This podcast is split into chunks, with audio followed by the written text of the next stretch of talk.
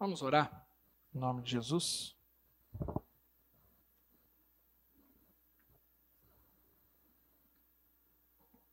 Feche seus olhos. Pai, nós estamos aqui reunidos em Teu nome. E glorificamos ao Senhor porque o Senhor nos dá o privilégio, a oportunidade de estarmos reunidos como igreja, de adorarmos ao Senhor, de glorificarmos ao Senhor através dos nosso, da nossa adoração, através das nossas ofertas de generosidade, dos nossos dízimos. Mas nesse momento nós sentamos para ouvir ao Senhor. Eu te peço que o Senhor venha edificar a igreja, venha consolidar a fé, que através dessa mensagem a mente seja renovada, que todo sofisma e paradigma na mente caia por terra e que o Senhor nos dê a mente de Cristo. E que por meio dessa renovação da mente, por meio da mensagem, da palavra pregada, o nosso coração se encha de fé e sejamos libertos, curados e transformados para a glória do Senhor. Eu repreendo toda e qualquer retaliação do inferno ou resistência, seja ela de ordem natural ou espiritual e declaro que sobre este lugar, que é um ambiente de igreja, que é a igreja do Senhor reunido, a glória do Senhor está estabelecida. Em nome de Jesus. Amém. Semana passada, eu comecei a pregar uma mensagem falando sobre um conceito filosófico chamado hedonismo. Se você não ouviu essa mensagem, pode ir no YouTube da comunidade Casarão de Itatiba. Está lá a mensagem A Procura da Felicidade, parte 1. E hoje é o complemento dessa mensagem. O hedonismo é um conceito filosófico contemporâneo que, que tem por, por essência que é o, o significado desse conceito é a busca do prazer como estilo de vida. É a cultura do prazer. É, o prazer é o mais importante para aquele que vive sobre essa mentalidade. E o tema da mensagem é a busca, a procura da felicidade ou a procura de um propósito. Capítulo 4 de Marcos versículo 18 e 19, Jesus ele ensina sobre a parábola do semeador e ele fala que a semente é a palavra de Deus. E essa palavra ela é lançada nos nossos corações. Porém,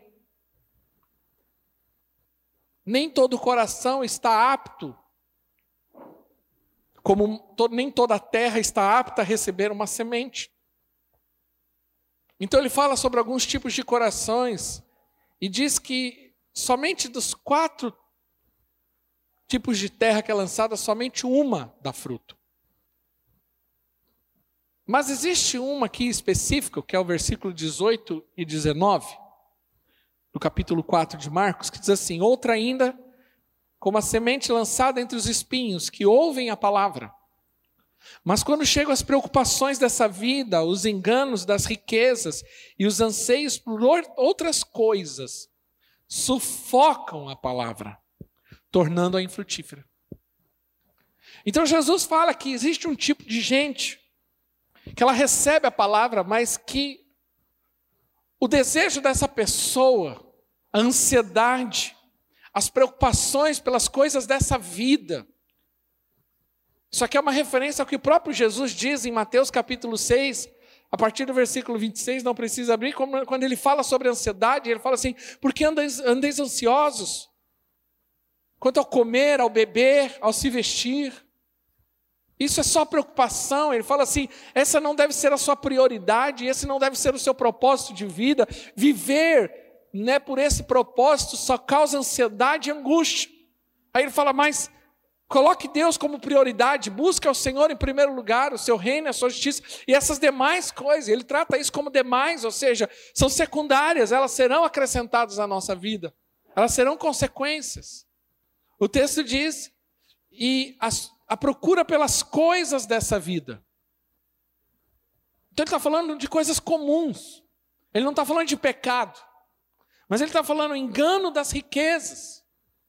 Ou seja, viver em função de enriquecer. Ele está falando que enriquecer é pecado. O problema é quando isso faz com que você quebre os seus parâmetros, os seus valores morais em busca dessas coisas.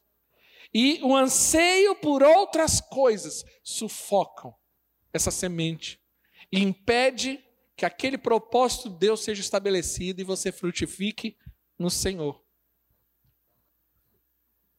O que ele está dizendo nada mais é do que é justamente o conceito que está por trás dessa filosofia chamada hedonismo. É a busca do prazer como estilo de vida, é a cultura do prazer. Eu falei semana passada que o entretenimento e a indústria do entretenimento é uma das indústrias que mais fatura no mundo, porque ela justamente ela dá aquilo que o homem precisa.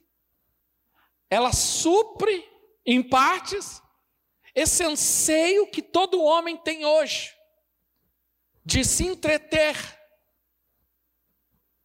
mas o grande perigo disso é que o entretenimento ele tem um único propósito: distrair você, desviar a sua atenção daquilo que de fato é verdadeiro, aquilo que de fato é vontade de Deus, aquilo que de fato edifica.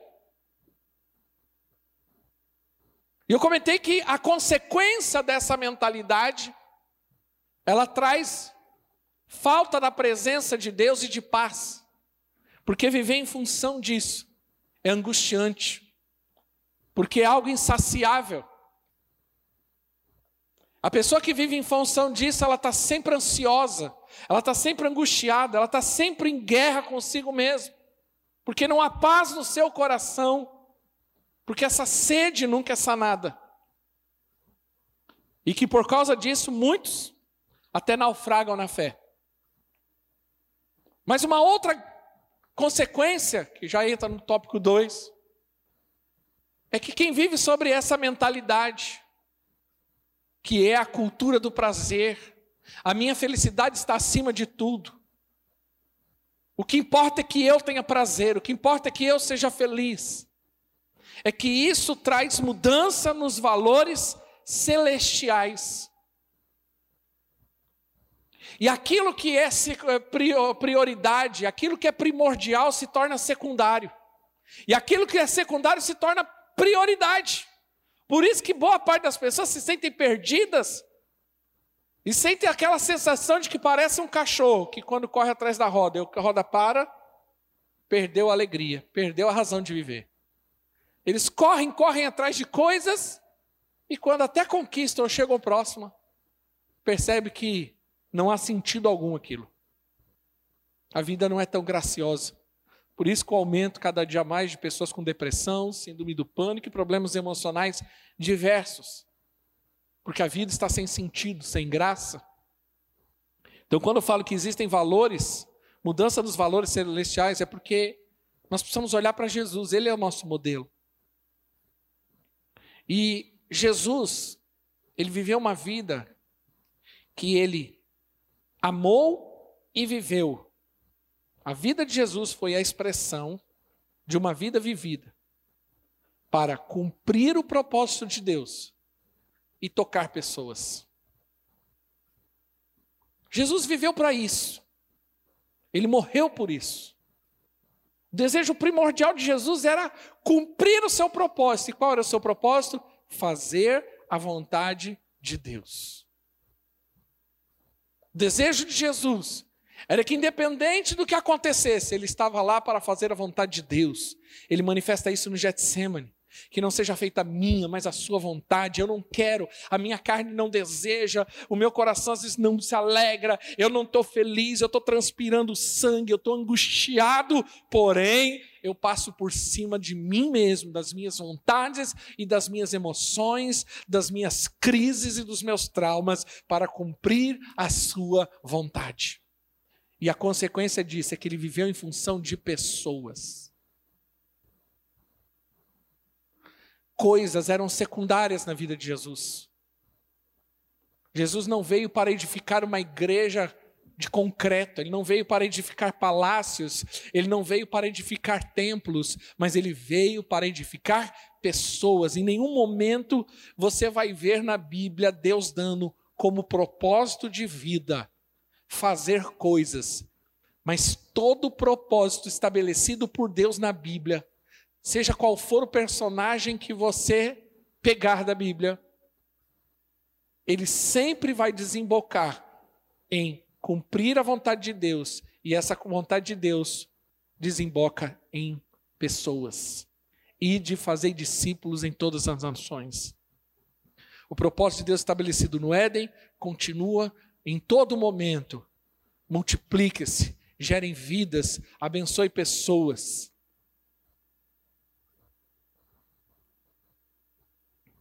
Sabe, o dinheiro pessoas, recursos, sempre serão secundários na vida de Jesus.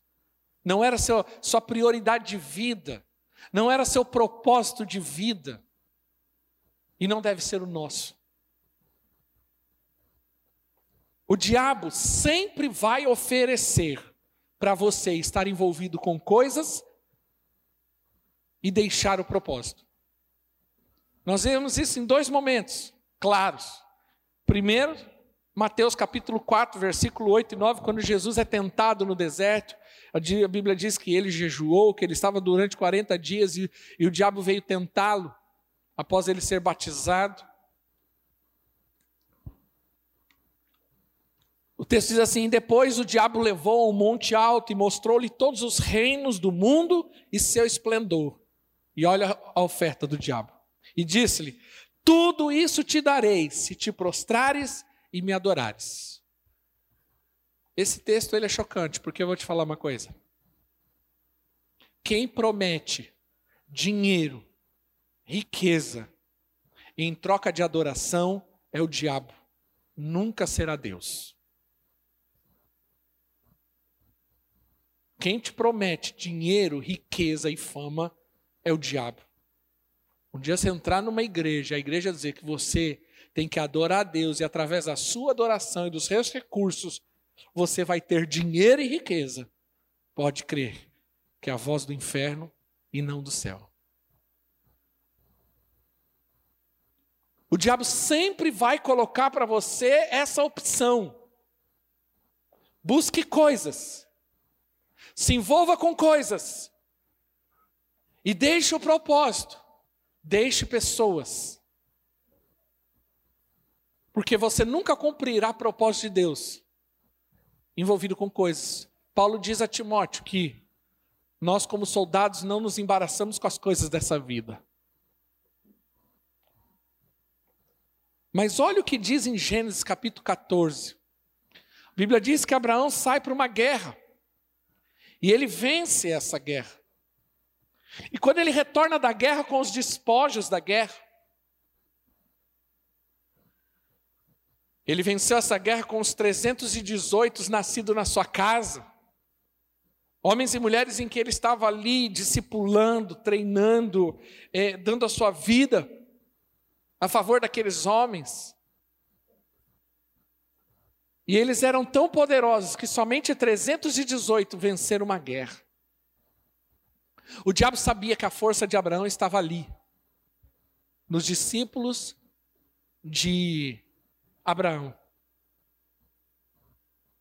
E aí Abraão retorna da guerra, e olha o que o texto diz ali, ó.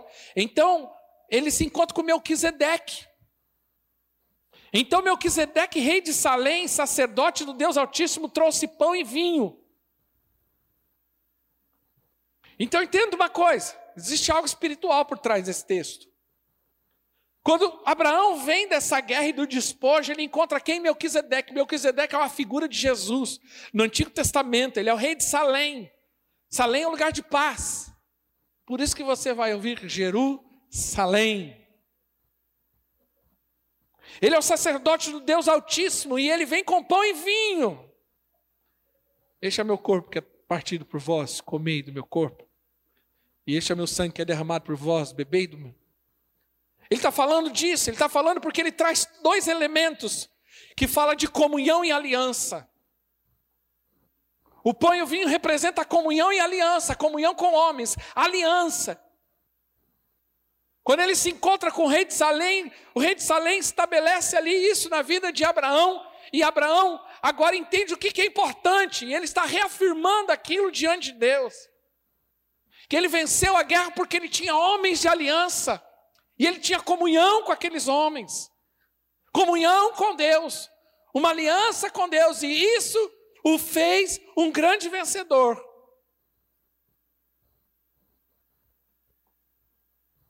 Agora olha o versículo 21 ou 20. 21. Agora ele encontra outro rei, o rei de Sodoma. Lembra disso? Sodoma, cidade impura, pecaminosa. O rei de Sodoma ele representa Satanás. E ele encontra com o rei de Sodoma, e o rei de Sodoma disse a Abraão: Dá-me as pessoas, mas pode ficar com os bens. O diabo sempre vai oferecer para você: se envolva com coisas, mas deixe pessoas. Foi a mesma oferta que Faraó fez a Moisés. Pode ir fazer a sua festa, adorar o seu Deus, ir para o seu culto, vai lá, adore, faça a sua festa. Mas deixe as crianças, deixe algumas pessoas aqui. Não tem sentido. Eu estar aqui dentro desse prédio adorando a Deus e não estar envolvido com aqueles que estão indo para o inferno. Na edificação do corpo. Moisés falou de forma alguma, não faz sentido isso. Nenhuma unha ficará. Porque eu não consigo falar que eu estou na presença de Deus adorando. Estou aqui adorando, porque Deus, Ele chamou para isso para edificar vidas. Ah, não, o propósito de Deus na minha vida é tocar. Não, tocar é algo secundário, importante, necessário. Ai, meu, meu, meu, meu propósito. Não, o propósito de Deus para a tua vida sempre vai envolver fazer a vontade de Deus, seja qual for ela e edificar pessoas. Olha a proposta do diabo. Dá-me as pessoas e fique com os bens. Por quê? Porque ele sabia que Abraão poderia ser um bilionário, mas ele poderia ser um bilionário sozinho, sem força alguma. Mas ele sabia que a força de Abraão estava na sua equipe, estava nos seus discípulos, naqueles que foram nascidos, discipulados, passaram por ali pelos meus primeiros passos. foram consolidados. Tinham Abraão como pai. O diabo sempre vai oferecer. Quem está entendendo, diga amém. Terceiro, qual é a consequência dessa mentalidade? É uma vida sem significado. O desejo desenfreado por prazer nada mais é do que uma vida sem significado. Por isso que a maioria das pessoas hoje tem uma vida vazia, sem graça. Por isso que o suicídio tem aumentado.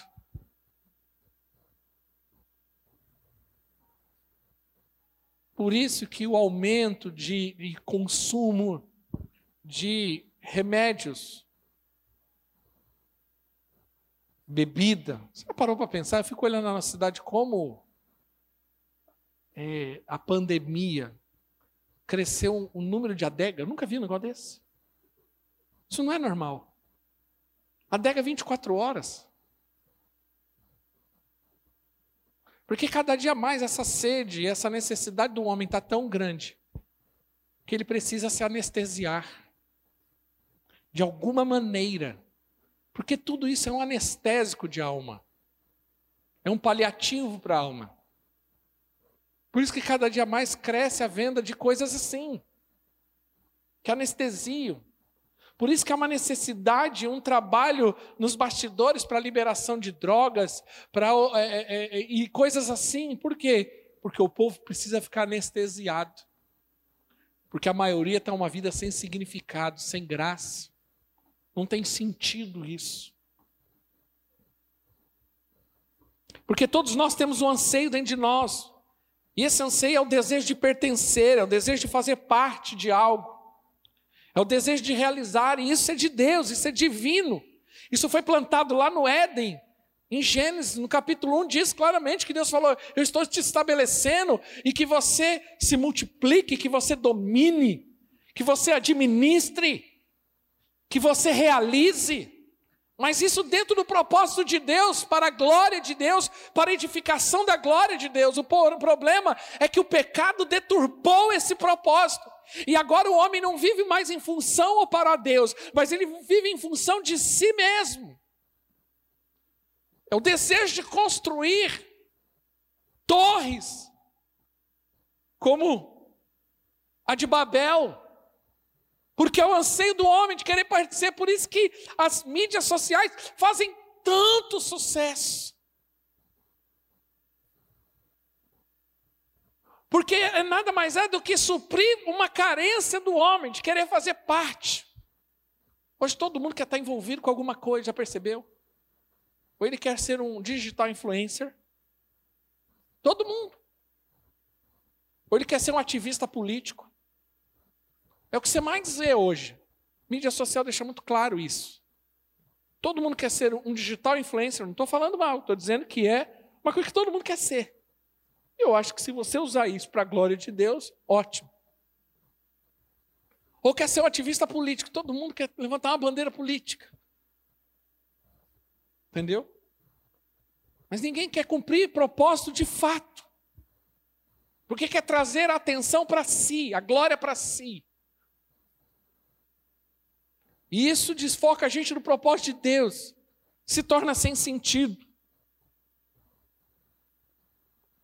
E Salomão provou disso. Olha o que ele diz. Sabe, em, Eclesiastes 2, Salomão escreve três livros na Bíblia: Provérbios, Cantares e Eclesiastes. Boa parte dos provérbios, boa parte. É, boa parte dos provérbios, cantares e eclesiastes. Porém, os escritores dizem que esses três livros representam um momento da vida de Salomão.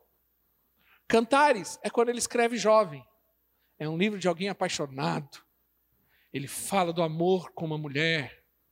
Ele fala da relação, da intimidade, do fogo, da paixão.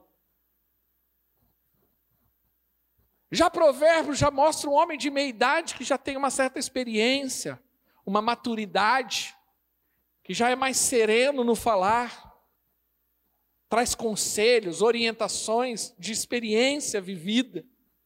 Porém, é, Eclesiastes é, é para frente.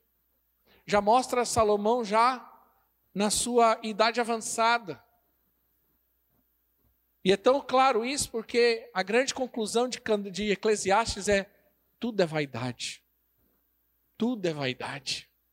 Você percebe até um certo amargor uma certa decepção na fala de, de Salomão, porque ele chega a essa conclusão de que muita coisa não vale a pena, que muita coisa que ele viveu e fez não valeu de nada.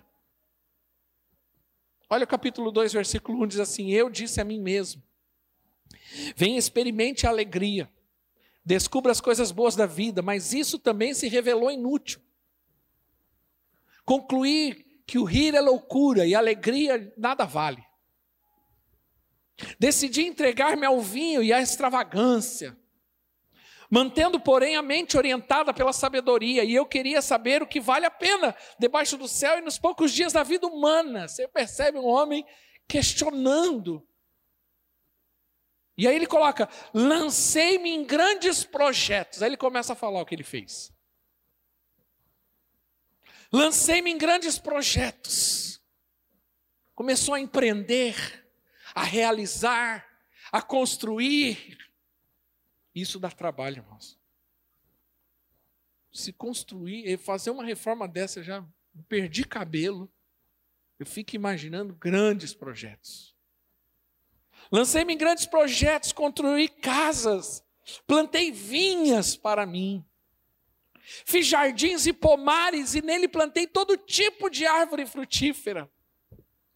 Construí também reservatórios para irrigar os meus bosques verdejantes. Você vê que ele fez, não foi uma construção, mas foi uma infraestrutura. Comprei escravos e escravas e tive escravos que nasceram na minha casa. Além disso, também tive mais bois e ovelhas do que todos que tiveram antes de mim em Jerusalém. O cara ficou rico, milionário, influente. O cara virou um agropecuarista.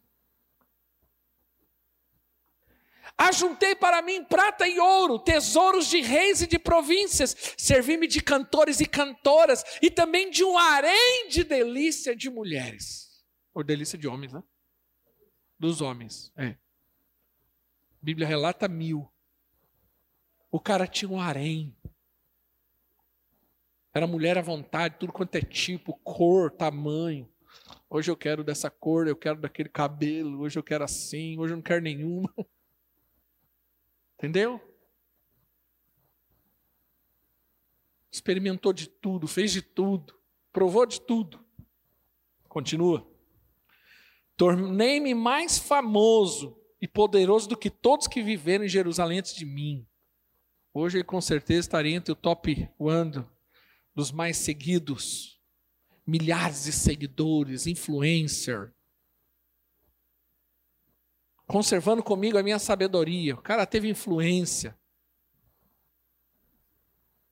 Hoje é assim, né? As medidas, as pessoas são medidas, é a primeira coisa. Se você quer saber se uma pessoa é importante, você faz o quê? A maioria está fazendo isso. Quantos seguidores você tem? Oh, rapaz, essa pessoa tem alguma coisa, porque tem aí tantos seguidores. Aí você vai lá ver e fala: Meu Deus do céu, é um coco vazio, não tem nada. Não me neguei nada que os meus olhos desejaram. Tudo que o cara via, ele queria, ele fazia. Estou com frio aqui. Acho que eu vou para o Caribe. Pego o jato e vou para o Caribe. Passo dez dias, porque uma vez eu pensei que eu ia fazer isso direto. Agora cansei de calor. Pego o jato e vou para os Alpes. Ah, acho que eu vou dar uma voltinha lá em Gramado. Meu pai conta que quando ele era garoto, minha mãe conta isso. Garoto, né? Não tão garoto. Ele e os amigos decidiram ir tomar café da manhã no Cristo Redentor. Foram dentro de um Fusca até o Rio de Janeiro para tomar café. Coisa de menino. Vamos. Os pais desesperados, não tinham celular. Aparece o povo depois. Não me neguei nada aos meus olhos que desejaram, não recusei a dar prazer algum ao meu coração.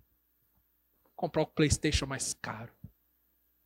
Agora eu vou tocar guitarra, vou lá e comprar a guitarra mais cara, tipo o Kiko, né? Agora eu vou fazer, sei lá, vou. Eu não me nego. Tudo que eu tiver vontade eu faço. Imagine se você pudesse entrar no shopping e comprar o que você quisesse. Então, é mais ou menos isso. Né? 40 dias é pouco, né? Na verdade, eu me alegrei em todo o meu trabalho e essa foi a recompensa de todo o meu esforço. Versículo 11. Contudo, aí ele chega a uma conclusão. Avaliei que tudo o que as minhas mãos haviam feito e o trabalho que eu tanto me esforçara para realizar percebi que tudo foi inútil. Foi correr atrás do vento. Não há nenhum proveito que se fez debaixo do sol. Essa foi a conclusão de um homem que fez e realizou.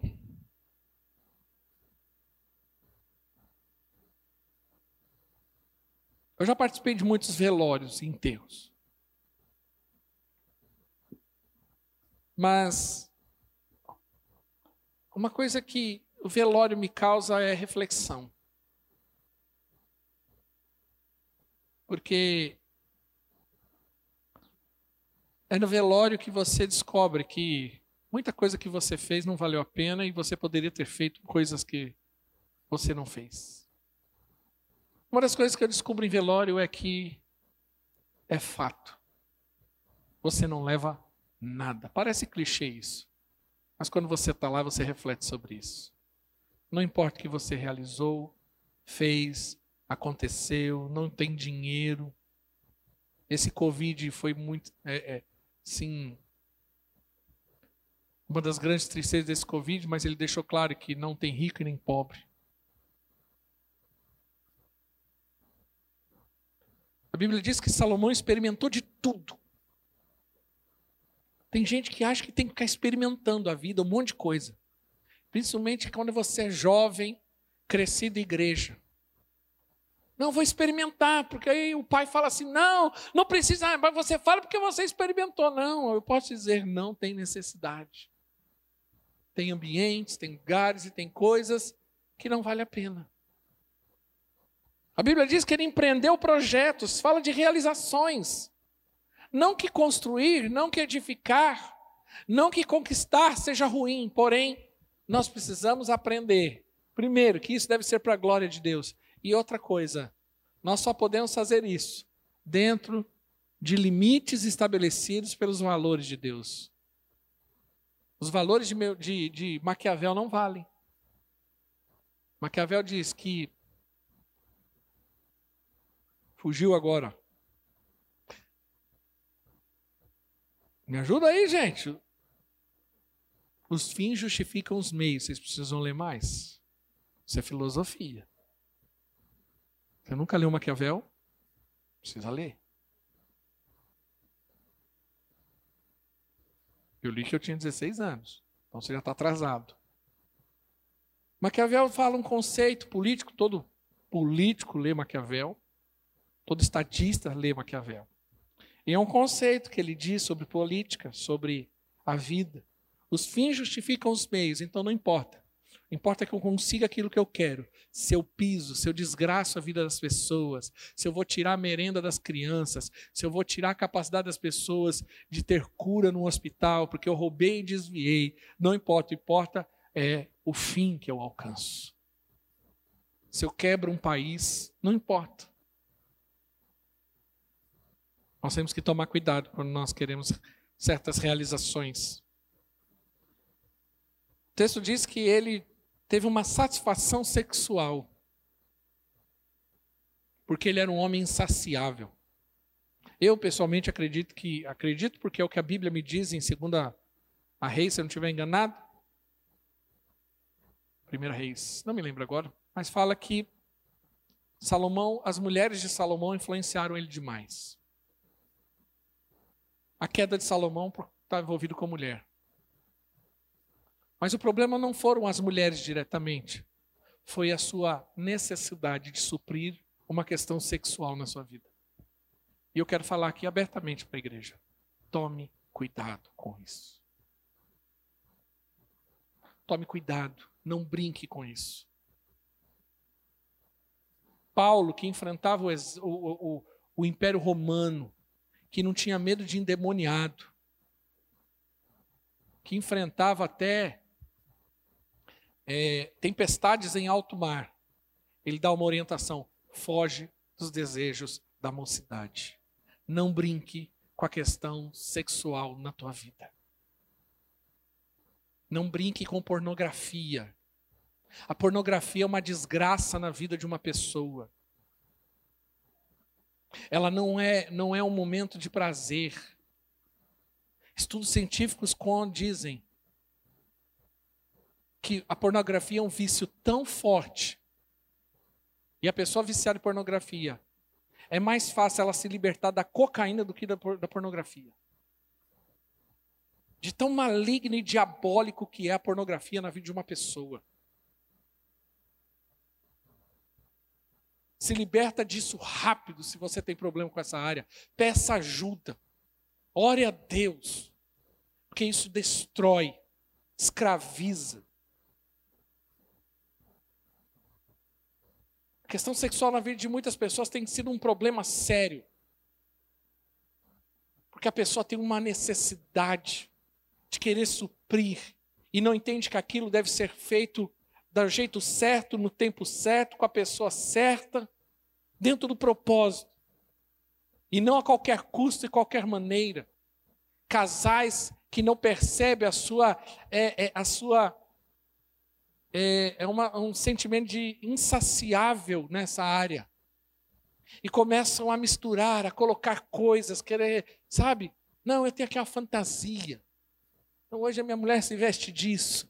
Pastor, é errado, tome cuidado. Tome cuidado com as motivações por trás disso. Sempre pensa no porquê que você está fazendo certas coisas. Que motivações. Não, eu quero dar uma pimentada aqui na relação. Vou colocar um, um, um, uma pornografia aqui para dar uma estimulada. Você vai estimular demônios a entrar na tua casa. Você está estimulando o inferno e dando liberdade para eles entrar na tua vida. Não, vou dar. Hoje eu vou colocar minha mulher de enfermeira. Não, vou colocar aqui a minha mulher de bombeira. E aí, como é? Daqui a pouco coloca um negócio de polidense. Aí, daqui a pouco, qual que é o problema disso, pastor?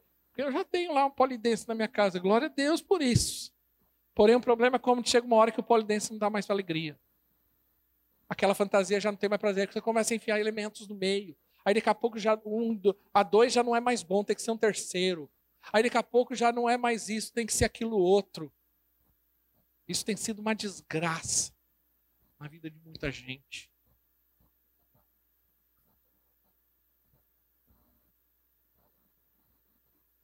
Prostituição, vício.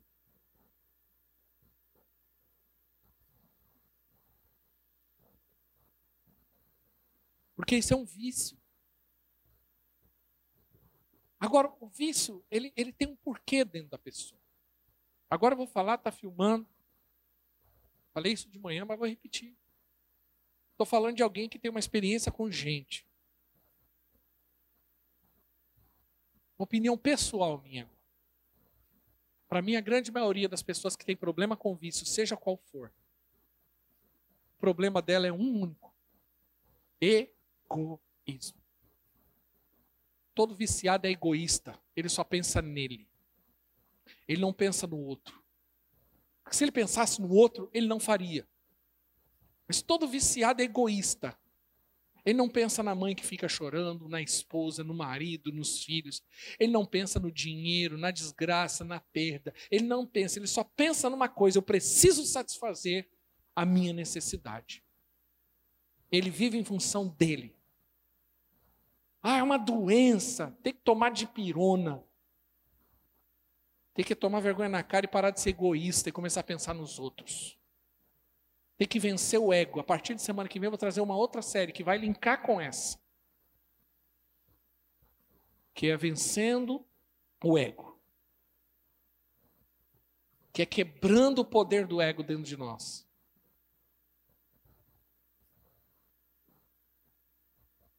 E Salomão ele tem influência e poder. E a conclusão que ele chega é que tudo foi inútil, é vaidade, não valeu de nada, não adiantou. Que adianta eu ganhar o mundo todo e perder a minha alma, diz a Bíblia. De que adianta eu ter coisas e bens e não ter gente para compartilhar isso comigo, não ter um legado eu terminar minha vida recluso, sozinho, solitário, porque eu não edifiquei nada, eu não fiz nada, eu não realizei nada. Me tornei uma sombra daquilo que eu era do passado. Me tornei um poço de decepção por coisas que eu deixei ou eu fiz, porque eu fiz tudo fora da vontade de Deus. A conclusão de Salomão foi essa. E isso é um alerta para nós nesses dias. Essa mensagem é uma mensagem de alerta. Ainda há tempo de nos arrependermos. E hoje nós temos que sair daqui hoje com uma convicção. Ou eu estou buscando felicidade e prazer para a minha vida pessoal, eu estou buscando viver em função de um propósito.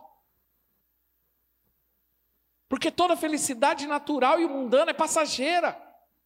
Mas o propósito ele em um senso de realização. E toda, todo, todo prazer fora da vontade de Deus é pecado. E no final é, é acusação. A questão é como que você fica depois disso. Mas quando eu realizo o propósito, a sensação é satisfação no Senhor. Deixa eu falar uma coisa que fique gravada no seu coração. Nem sempre aquilo que te dá felicidade pode te trazer propósito. Porém, todo cumprimento de propósito te trará satisfação plena no Senhor. Vou repetir.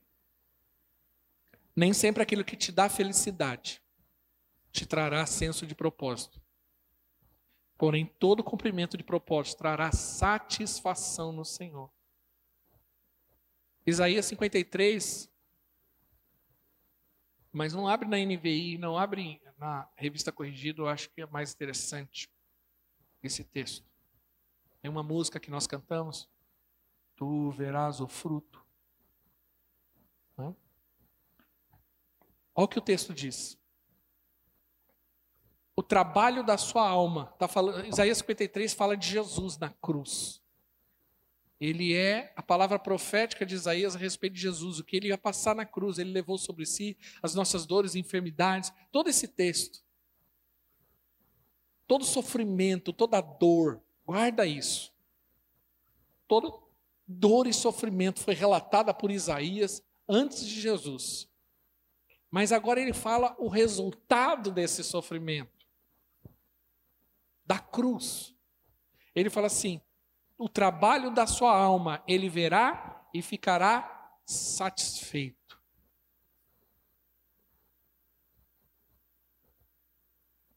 O trabalho da sua alma ele verá e ficará satisfeito. Quando Jesus na cruz dá o último brado e declara: Está consumado. Não pense que ele estava triste.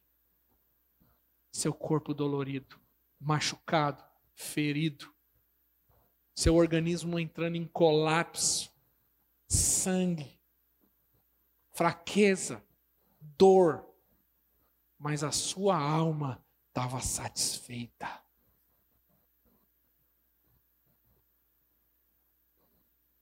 Porque provavelmente é isso que acontece. Paulo diz: Eu carrego comigo as marcas de Cristo. E às vezes é dolorido, machuca cumprir a vontade de Deus, lidar com aquilo que Deus tem. Às vezes, em alguns momentos, nós vamos passar por momentos de choro, de dor, de tristeza, de angústia, porém, a alma está satisfeita. Porque a sensação, essa satisfação, é a sensação que você tem quando você come muito, que você tem que abrir até o botão da calça assim. Oh, não aguento mais nada. Você está tão cheio, tão cheio, tão cheio. Quando você vai, exemplo, você vai num restaurante, ou aquele jantar de família, que você come, come, come, e você está tão satisfeito que você fala assim: não cabe nem um brigadeiro. Você já sentiu essa sensação? Quem já sentiu aqui? Eu sinto direto.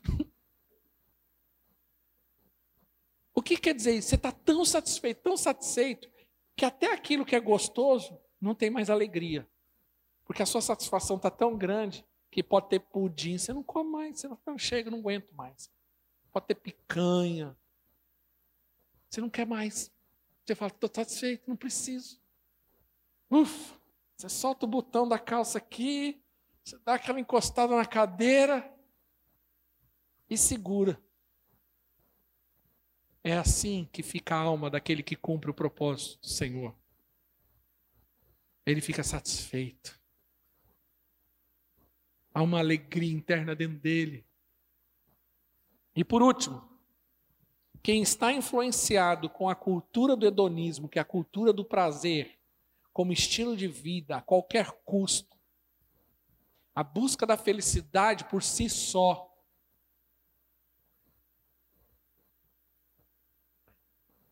ele não sabe lidar com dor e sofrimento. Porque além de buscar o prazer, o hedonismo tem também como objetivo, simultaneamente, evitar a dor e o sofrimento. E as pessoas se tornam tão egoístas que colocam o seu bem-estar pessoal como a coisa mais importante da sua existência. O que importa é ser feliz. E pessoas com essa mentalidade evitam a todo custo a dor e o sofrimento. Por quê? Porque a dor e o sofrimento para ela não dá sentido, porque ela vive em função do prazer. Então as suas escolhas, sejam quais forem, é sempre baseado nesse conceito de mentalidade. Eu só escolho o que vai me fazer bem. o que vai me fazer feliz, o que vai me trazer satisfação, mesmo que seja momentânea. Por isso que muitas vezes as pessoas não querem se envolver, inclusive no ministério. Porque falam, meu Deus, mas eu tenho que fazer isso, tenho que abrir mão disso, eu tenho, porque toda vez que alguém está nessa condição, fala assim: não, eu não aguento mais, eu não quero liderar, eu não quero isso, porque eu não tenho vida. Porque na verdade ele está dizendo o seguinte: olha, eu estou cansado, é, é muito sofrimento, eu não quero mais ter sofrimento, eu quero ter prazer, eu quero só ter alegria. Isso é inocência e maturidade. Isso é inocência e maturidade. Muita coisa que pode te trazer propósito também vai te trazer angústia. Ter filho. Isso não quer dizer que vai te trazer alegria plena e consistente o tempo todo. Que vai ser só prazeroso. Pergunta para uma pessoa bem-sucedida, um empresário bem-sucedido, quantas noites ele não dormiu? Quantas vezes ele chorou? Quantas angústias ele não passou? Quanta dor de alma. Pergunta para casais que estão casados há muito tempo quantas crises eles tiveram. Quanto choro, quanta lágrima, quanta angústia. Mas quando eu vivo em função da, do, dessa mentalidade do prazer a qualquer custo, eu me torno tão egoísta, tão egoísta, que eu evito a qualquer maneira, a qualquer custo, a dor. Então, qualquer coisa que me tire da zona de conforto, que me faça trazer algum tipo de dor, eu evito. Por isso que hoje boa parte das pessoas não amadurece, não cresce, porque crescer dói. Crescer é algo incômodo. É desgastante. É desgastante realizar, é, é desgastante edificar, é desgastante. Por isso que as pessoas não ficam casadas há muito tempo, porque é desgastante sentar, conversar, resolver, briga, daqui a pouco volta, conversa, resolve, aí daqui a pouco fica bem, daqui a pouco fica mal, e você fica ali até que amadurece. Mas é desgastante, é desgastante educar filho, por isso que joga tudo em creche, por isso que dá para babar, enfia na mão dos outros, porque é desgastante educar, ir lá e corrigir, e faz de novo, e vai lá corrigir, e faz de novo. E você fala, meu Deus, eu vou fazer isso 10 mil vezes? Eu vou lá, acho que não, 20. Um pouco mais. Vou fazer 10 mil vezes? Um pouco mais. 20 mil? Um pouco mais. É isso. É desgastante. É desgastante lidar com gente. Você fala uma coisa, vai lá e faz outra. Você ensina uma coisa, vai lá e faz outra. É desgastante tudo isso. Mas o problema é que muitas vezes a gente entra nessa mentalidade, não, não quero mais. Então, você pode ver que as pessoas hoje, elas se tornaram, principalmente agora com essa questão de ficar em casa, pandemia, eu tenho tudo acessível. Eu não quero mais me relacionar, não preciso mais nem na escola. Então é desgraçado, porque agora eu, eu não tenho. Hoje não tem nem bullying mais. Eu não vou mais para a escola, estudo em casa, porque aí eu já evito bullying. Ninguém vai me chamar de orelhudo, cabeçudo, quatro olhos. E por isso, com todo respeito aos terapeutas, mas por isso nós vivemos uma geração da terapia. Porque ninguém sabe lidar com sofrimento. Ninguém sabe lidar com não. Ninguém sabe lidar com a dor. Com, com perdas. Com decepções. Porque tem às vezes uma facilidade, não sabe ouvir não. Muito difícil hoje, irmãos. Eu falo como pastor. É muito difícil porque o dia que a gente fala não, se manifesta.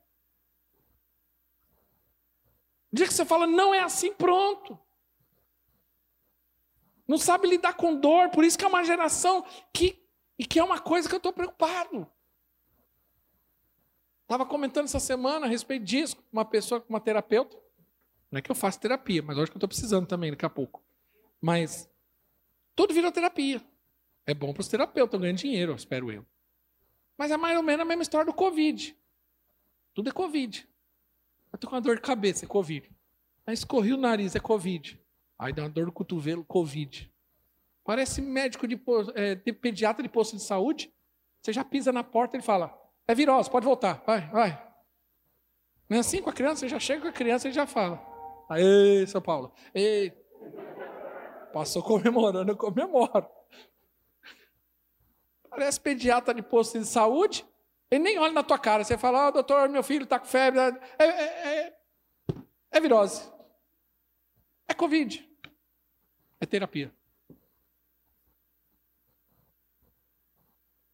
Recebi bullying. Vai para terapia. A minha terapia, eu fiz terapia de bullying, irmão. Eu, fui, eu sofri muito bullying. E o problema está que quando pessoas com essa mentalidade, que evitam a dor a qualquer custo, não aceitam o sofrimento, não sabem lidar com isso, quando ouve frases como Jesus falou, que no mundo tereis aflições, ele entra em pânico, fala: Não, esse negócio de Jesus aí, aflição não é comigo. Eu não quero ter aflição. Eu quero só prazer. Ou frases como Jesus falando: se alguém quiser vir após mim, negue-se a si mesmo, tome a sua cruz e perca a tua vida.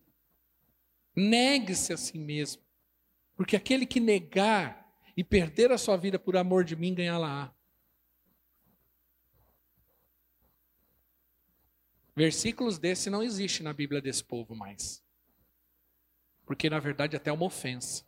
Eu quero um evangelho. Por isso que esse evangelho triun, tri, um falista faz tanto sucesso hoje. A partir de semana que vem você vai entender melhor sobre isso quando eu falar do ego. Que é o evangelho de hoje, que é o seguinte: vai dar certo, que é o evangelho do coaching. Você vai certo, você é um campeão, vai dar tudo certo, você não vai passar por nada, e isso, aquilo, e aquilo outro. A muralha vai cair, o rio vai abrir,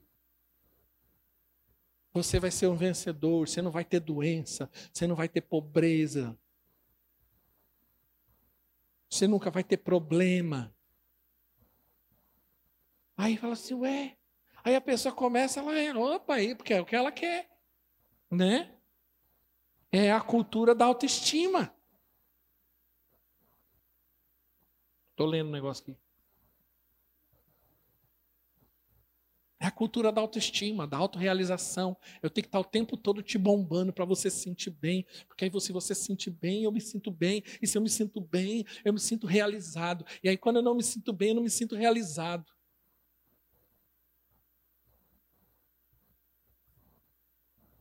Mas isso deixa para a partir de semana que vem. Fique de pé em nome de Jesus.